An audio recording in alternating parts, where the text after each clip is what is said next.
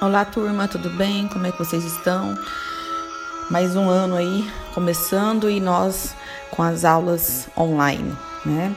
É o momento que pede, que exige para nossa segurança. Então, vamos fazer da melhor forma que a gente pode, né? Vocês aí de casa, estudando, se dedicando, porque o mundo não para, né? O mundo, né, é, continua girando. Por mais que as pessoas, muitas pessoas falam assim, ah, o mundo foi perdido, é, esse ano foi perdido, mas não existe isso de perdido, porque o ano está acontecendo, as coisas estão acontecendo, a gente continua fazendo aniversário, continua vivendo o que a gente tem para viver. E por isso que os estudos também entram nessa casa da importância de que a gente precisa continuar estudando. Então, desejo vocês um ano letivo maravilhoso, produtivo, que vocês se dediquem mais do que foi o ano passado. O ano passado a gente não ficou o ano é, juntos, assim, de forma inteira, né? Vocês ficaram com duas professoras. Esse ano eu começo, fico com vocês até agosto. E espero que vocês se dediquem nas atividades, na, é, nas leituras, é, escutando áudio. E e possam tirar um proveito muito grande, porque o nono ano, gente, ele é meio que crucial, assim. Ele dá uma. Um, é um conteúdo é, que vai ajudar vocês muito no futuro, né? E o futuro de vocês logo ali, né? Nós estamos falando de ensino médio. Ensino médio já é o ano que vem, então vocês estão aí a um passo pro, pro ensino médio, né? E o ensino médio são três anos, passa muito rápido, voa. Mas isso aí deixa para depois, né? Vamos falar no agora, né? O agora, gente, eu espero que vocês estejam mentalmente bem, né? Com vontade de estudar, de conhecer novos conteúdos. E o nosso conteúdo da aula de hoje é sobre República Velha. E essa questão de, desse conteúdo, gente, ele vai fazer uma meio que uma transição da monarquia que vocês estudaram ano passado, né, do segundo reinado, para o período republicano no nosso país. Então, como nós vamos trabalhar esse ano, né? A professora sempre vai estar mandando algumas explicações, vai ter atividades. E nesse conteúdo, gente, vocês vão ganhar um ponto extra é, no glossário, né?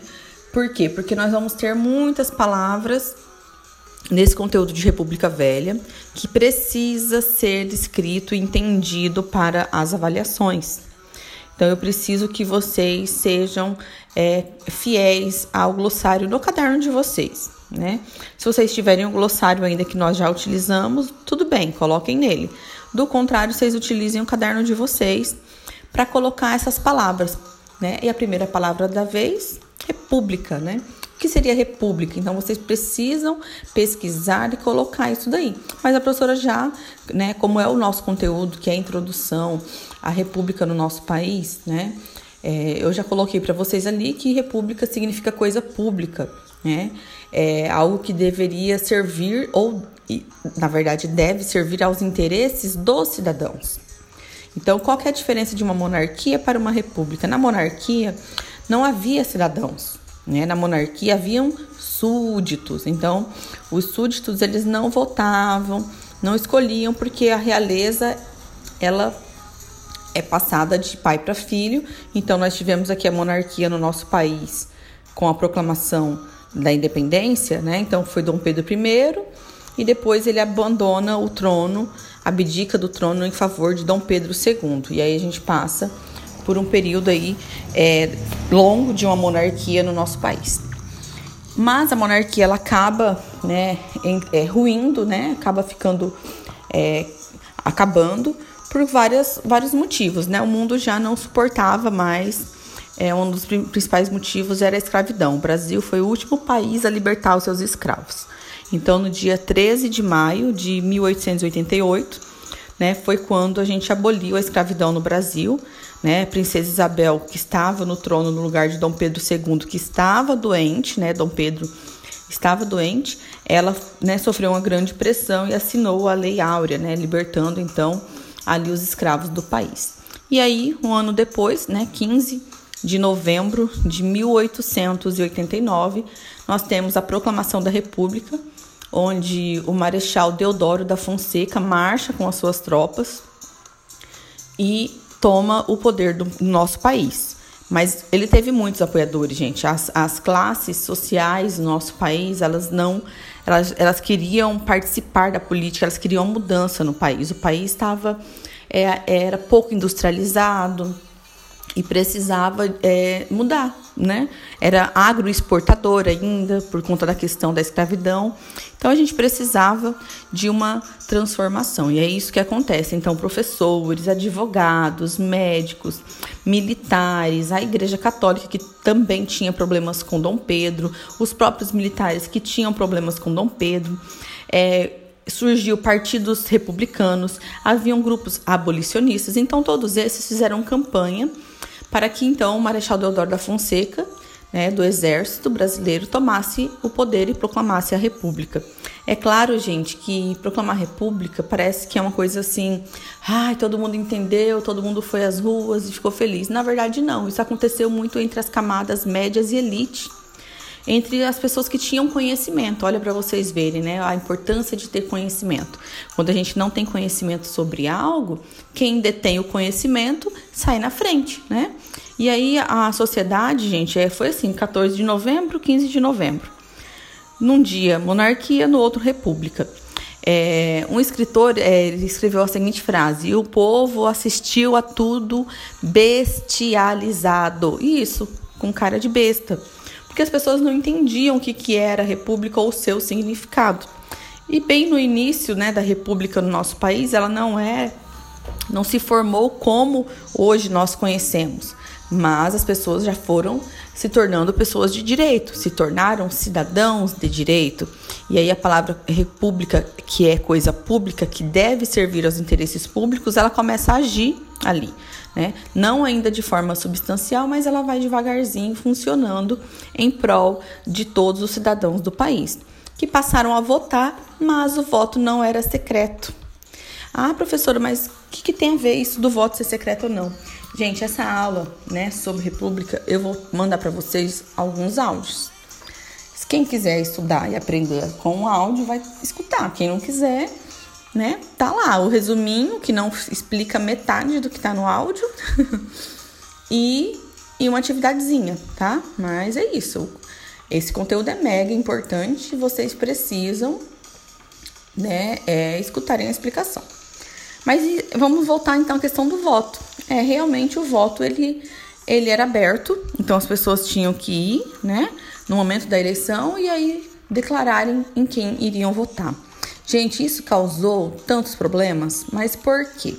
Porque assim, quem né, iria se eleger, né, geralmente ali os, os, os prefeitos ou candidatos à prefeitura, né, vamos falar dessa parte é, menor, sem, sem falar da presidência, que depois a presidência eu vou explicar para vocês como é que funcionou a troca de presidentes.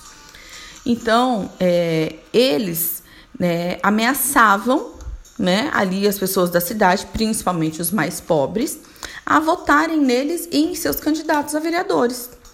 Como o voto era aberto, então as pessoas eram intimidadas. Então surge nesse momento que é chamado de voto de cabresto. Olha aí, mais uma palavra para o glossário.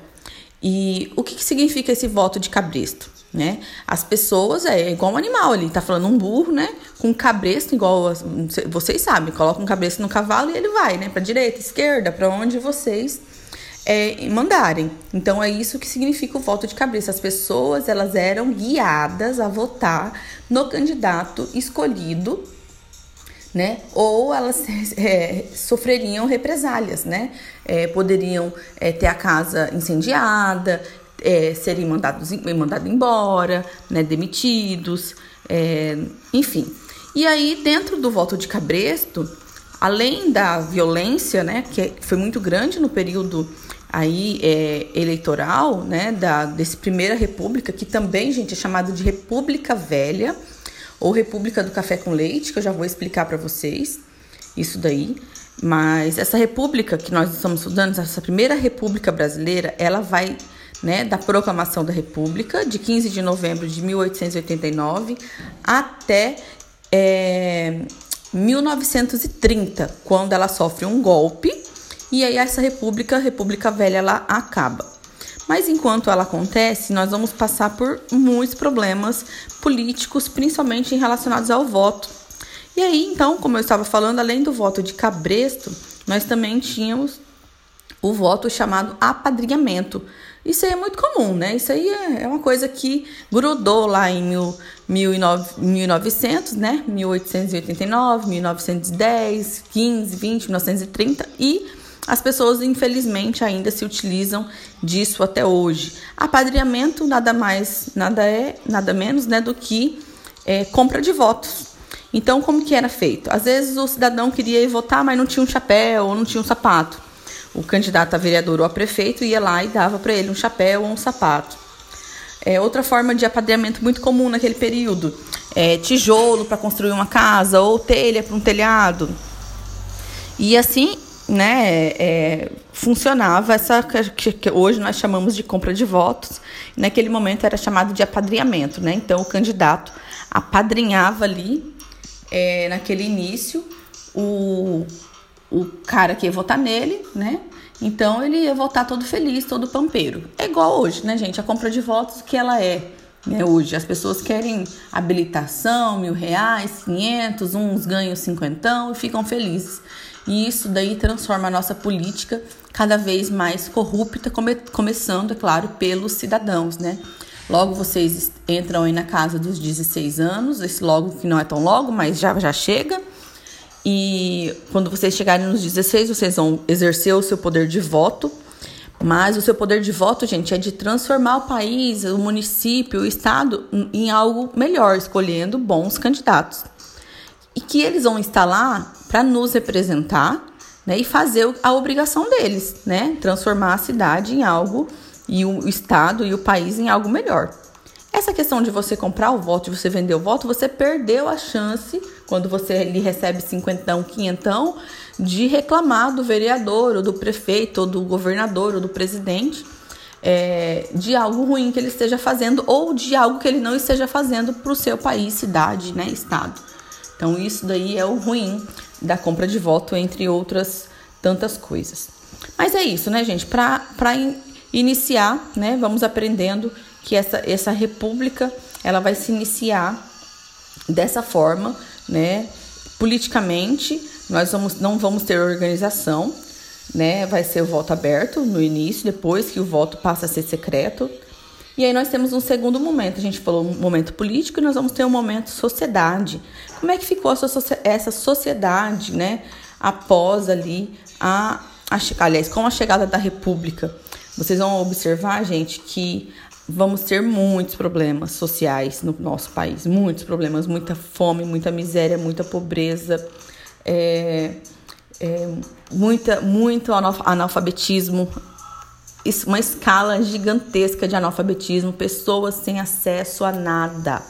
E elas eram exploradas nas fazendas, exploradas ali pelos chamados coronéis, que geralmente sucumbiam né, pegavam o poder e, e dominavam ali as regiões. No texto que a professora postou para vocês, ele vai falar então sobre os fatores para o fim da monarquia, né?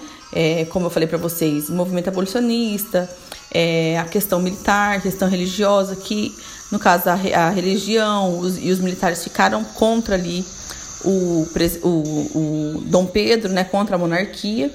E aí nós vamos ter a divisão dessa república que se inicia. Nós vamos ter duas fases dela.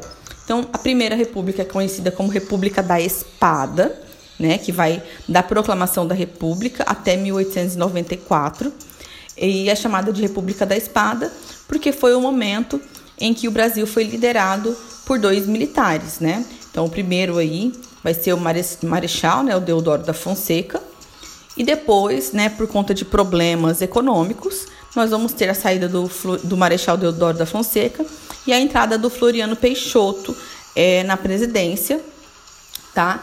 E aí é um momento que ele vai sofrer, eles vão sofrer uma pressão para indicar novos candidatos. Então nós vamos ter a indicação de um novo, de novos candidatos e aí inicia-se aí sim a chamada República das Oligarquias.